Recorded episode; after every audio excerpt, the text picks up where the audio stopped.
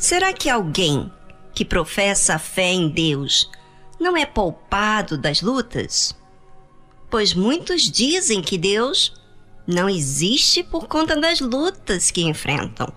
Dizem assim: se Deus existe, por que, que estou passando por isso? Você serve a Deus, por que, que Ele permitiu isso na sua vida? As pessoas têm uma ideia muito errada de Deus. Pensam que Deus tem que poupar de todo sofrimento. E nada pode dar errado. Tudo tem que favorecer para si. É, e realmente Deus fez tudo perfeito. Mas depois que o homem e a mulher desobedeceram a Deus, então começou os problemas. Antes não havia problemas. Antes tudo era perfeito. Mas a partir do momento em que você vive neste mundo, você vai passar por dificuldades. Estamos com um mundo que aceitou o pecado. E o pecado traz a morte. Todos nós vamos morrer um dia. Todos nós podemos nos enfermar porque o nosso corpo é perecível. Todos nós enfrentamos lutas de um jeito ou de outro. E mesmo quem é de Deus enfrenta desertos, momentos difíceis. Homens que foram muito usados por Deus passaram também por muitos problemas e também por dificuldades, mas nem por isso deixaram Deus, porque Deus não faz parte da minha vida apenas para vencer as minhas guerras. Não, ele faz parte da minha vida porque ele é que me salva. E é ele que me ensina como me conduzir diante das dificuldades que enfrento.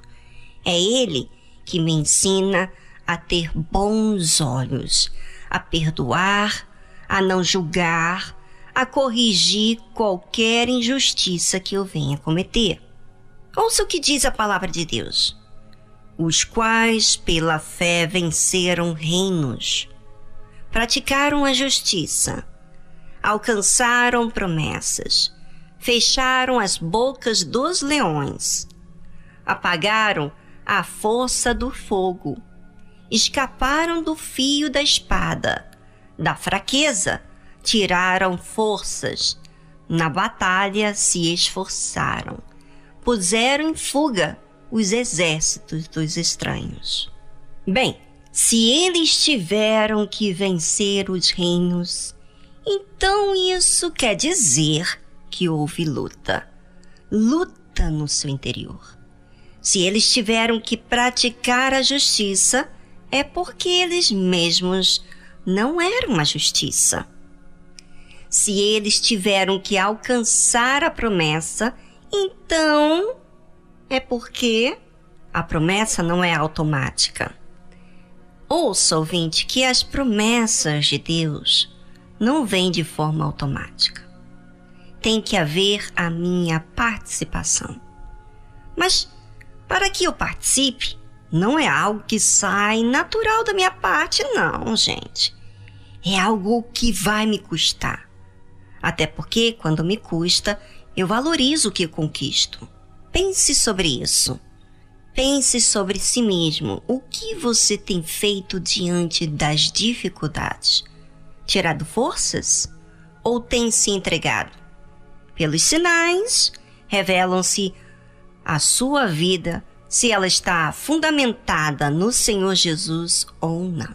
Aí está a razão de você ter o Espírito Santo, que é o Espírito da fé, que dá fundamento firme na nossa vida com Ele. Como foi com os homens de Deus no passado. Eles tiveram que escapar do fio da espada, como foi o caso de Davi, que Saul quis matá-lo. Não sei se você já leu sobre a história de Davi, mas Saul queria matar a Davi porque tudo que Davi fazia dava certo. Saul perseguiu Davi diversas vezes. E os que agradam a Deus, vivendo uma vida justa, sim, diante de Deus, claro que desagrada quem não quer fazer o que é certo. Homens que tiraram forças na fraqueza. Ainda fracos, eles tiraram forças. Não se entregaram, não ficaram indiferentes ao problema, reagiram com aquilo que era certo agir. Participaram a Deus, falaram com Deus, clamaram, tomaram atitude de forma que agradou a Deus. Veja que a fé é definida. Tem um preço, tem o preço assim da decisão, da escolha para se esforçar na batalha porque teve que ir além do que normalmente fazia. A fé, quer saber, gente? Quer? Tá bom, então vou falar. A fé prioriza a Deus, não a si mesmo. A fé que Jesus disse: quem achar a sua vida, perdê-la. E quem perder a sua vida, por amor de mim, achá-la. Quer dizer, você perde a vista desse mundo, mas para Deus você acha. Para Deus você encontra a verdadeira vida.